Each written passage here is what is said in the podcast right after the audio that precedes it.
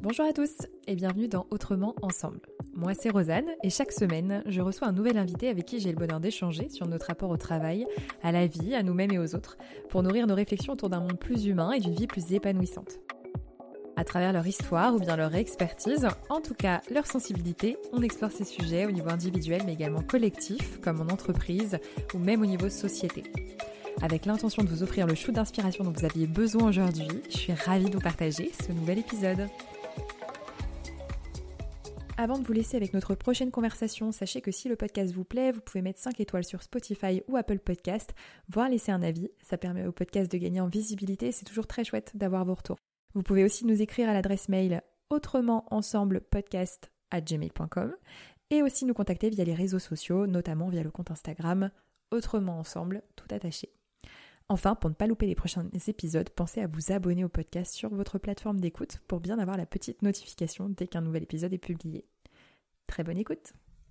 Moi, actuellement, je, fais du coaching auprès de jeunes qui sont euh, donc post-bac, bac plus 2, bac plus 3, voire bac plus 5, soit qui sont en recherche d'alternance, soit en recherche de stage, euh, soit tout simplement comment j'organise mes études et comment j'ouvre un peu au niveau de mes études.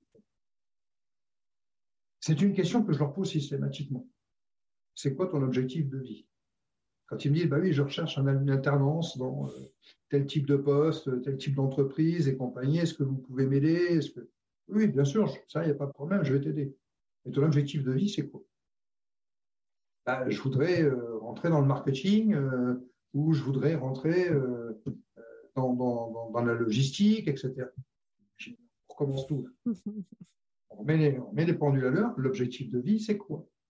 Parce qu'en fait, on en est toujours à créer ces fameux modèles que moi j'ai vécu, que, tu as vécu 30 mm. ans après moi, et qu'on continue. Moi, je reste quelqu'un de positif. Je suis persuadé qu'il y a un moment donné où on réussira à faire non seulement évoluer, mais à faire changer ce schéma. Mm. Il faut le changer, ce schéma.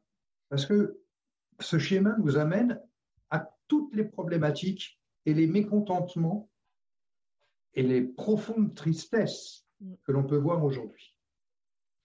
Je ne vais pas parler des burn-out parce que ça, c'est une catastrophe. Ce n'est pas une tristesse, c'est une catastrophe. On arrive à détruire des gens par le travail. Mm. On arrive à détruire non seulement la personne, mais la famille dans laquelle elle est. Elle, est. C'est une maman, c'est un papa. Ça détruit toute la famille.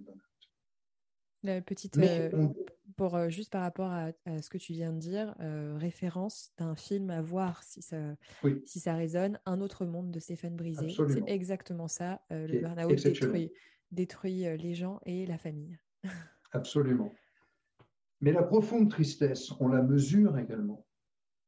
Quand on voit des gens qui arrivent au boulot, qui la première chose qu'ils regardent, c'est quand ils reçoivent le calendrier de l'année suivante, c'est à quelle date sont les ponts, à quelle date sont les bons petits poser le minimum de jours pour avoir un maximum d'absence, euh, qui vont se battre pour négocier des RTT euh, ou des récupérations ou des choses comme ça, parce qu'en fait, ils s'aperçoivent qu'ils passent trop de temps dans leur travail, que le travail ne leur apporte pas la satisfaction qu'ils peuvent en attendre.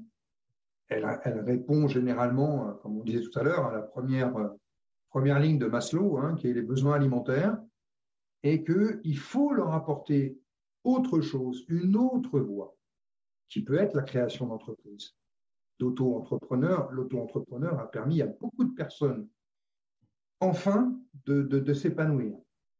On sait qu'il y a des formats de personnes qui ont un format de cerveau qui sont qui, qui reçoit des difficultés à être managés ou à être encadrés. Il y a des gens qui ne supportent pas d'avoir un patron, qui sont hyper créatifs, qui sont euh, bosseurs, qui sont tout ce qu'on veut, mais avoir un patron, ils ne le supportent pas. Or, malheureusement, pendant très, très longtemps, s'il n'y avait pas de patron, euh, il n'y avait pas d'argent.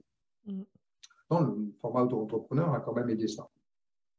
Donc, il faut, je pense, passer ces messages-là. Moi qui ai 60 ans maintenant et plus, je, je transmettre ces messages-là, c'est important parce que ça veut dire non, il n'y a pas le métier. La vie n'est pas le métier, ou le métier n'est pas la vie.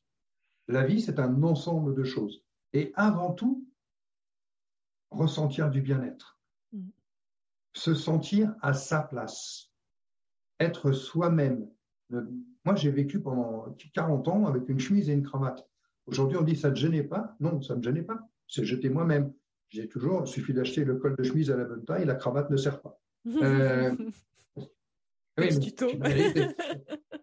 c'est une réalité.